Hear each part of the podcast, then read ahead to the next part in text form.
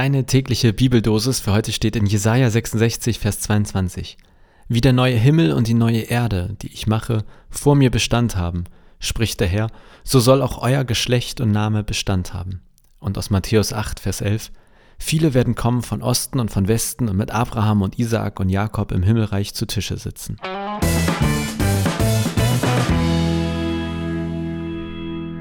Moin und herzlich willkommen zu einer neuen Folge. Ja, ich muss sagen, ich bin gerade ein bisschen traurig, melancholisch. Äh, und zwar, weil ich ja schon weiß, was ich euch jetzt sagen will.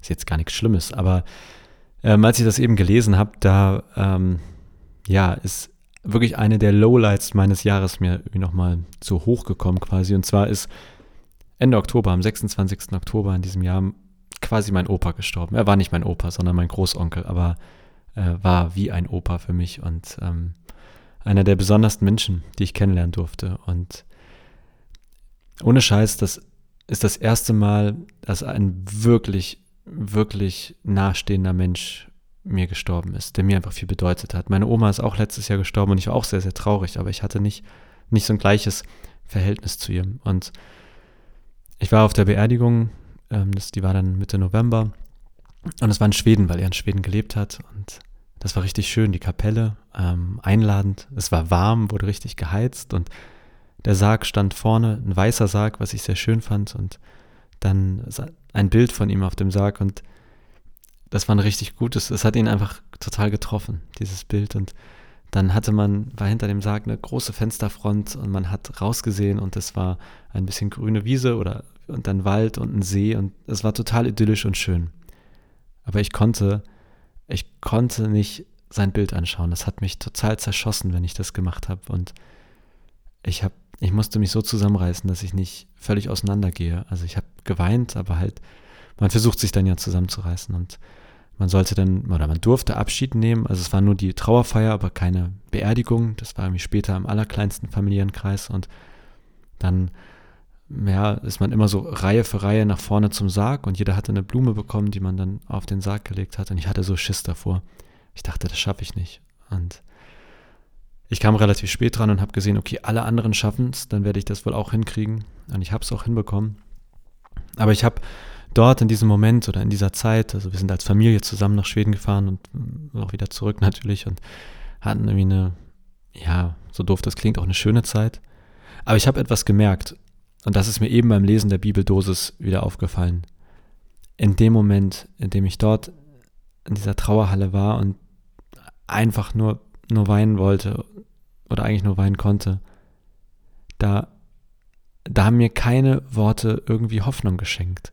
Da war, war nichts, was mich in dem Moment getröstet hat. Da war einfach nur krasse Leere und es war einfach nur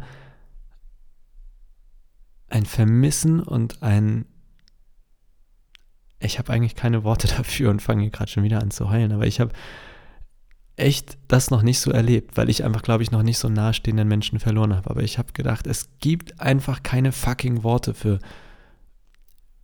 nicht nur für diesen Moment, sondern für dieses Gefühl.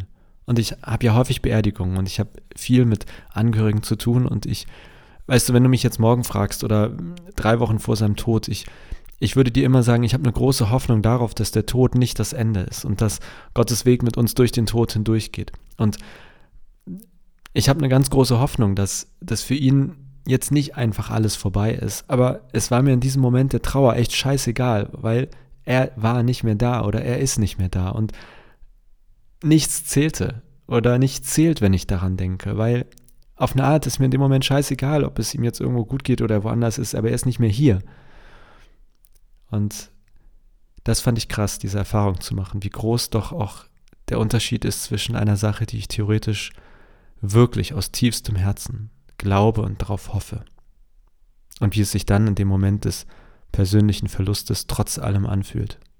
Deswegen heute in der, in der Losung, wenn es heißt, viele werden kommen von Osten und von Westen und mit Abraham und Isaak und Jakob im Himmelreich zu Tisch sitzen, dann dann ist das einerseits für mich eine großartige Zusage und gleichzeitig, wenn ich an meinen quasi Opa denke, ich, ich möchte mit ihm an einem Tisch sitzen.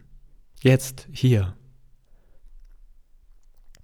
Und das kann ich nicht mehr. und das tut scheiße weh. Und ich finde es einfach eine echt krasse Erfahrung zu merken, wie, wie unterschiedlich manchmal vom Glauben reden ist und wie es dann doch ist, wenn man es selber erlebt. Und ich weiß nicht, wie es dir geht, was du für Erfahrungen gemacht hast.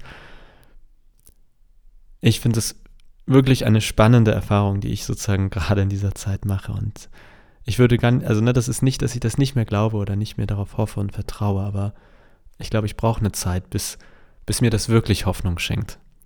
Und quasi, wo ich mich vielleicht auf eine Art darauf freuen kann, in irgendeinem Himmelreich mit ihm am Tisch zu sitzen und äh, wieder Würfelspiele zu spielen.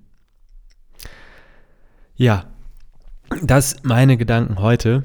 Ähm, vielleicht ist da ja was für dich dabei, ähm, wo du sagst, ja, geht mir ähnlich oder habe ich auch so erlebt. Vielleicht hast du es auch ganz anders erlebt und das ist ja super schön. Und äh, das wünsche ich dir natürlich von Herzen. Aber wenn es dir ähnlich ergangen ist wie mir, dann würde ich sagen, hey, wir sind zumindest schon mal zwei und vermutlich gehören alle anderen auch dazu. Dass es einfach einen Riesenunterschied macht. Eine, die eine Sache, die man vorher sagt, die man grundsätzlich im Herzen weiß und eine andere Sache, wie es sich dann in der Realität wirklich anfühlt. Und da würde ich sagen, ist Lehre das passendste Wort, was ich, was ich dafür finden kann. Keine Worte oder leere Worte. So, ich hoffe, das war jetzt nicht zu traurig oder zu depri. Ich muss jetzt auch wieder an was anderes denken. Ähm, ich wünsche dir einen, einen guten Tag. Und vielleicht gehört zu einem guten Tag, sich ja auch heute daran sich zu erinnern oder zu vermissen. Ähm, und an all das Schöne zu denken, was man gemeinsam hatte oder all das Schöne zu genießen, was man hat. Und Weihnachtszeit ist ja bestenfalls auch eine schöne gemeinsame Zeit, ob nur mit PartnerInnen oder Familie oder FreundInnen. Ich hoffe, dass du in guter Runde heute einen schönen Tag hast. Und dann hoffe ich, dass wir uns morgen wieder hören. Bis dann.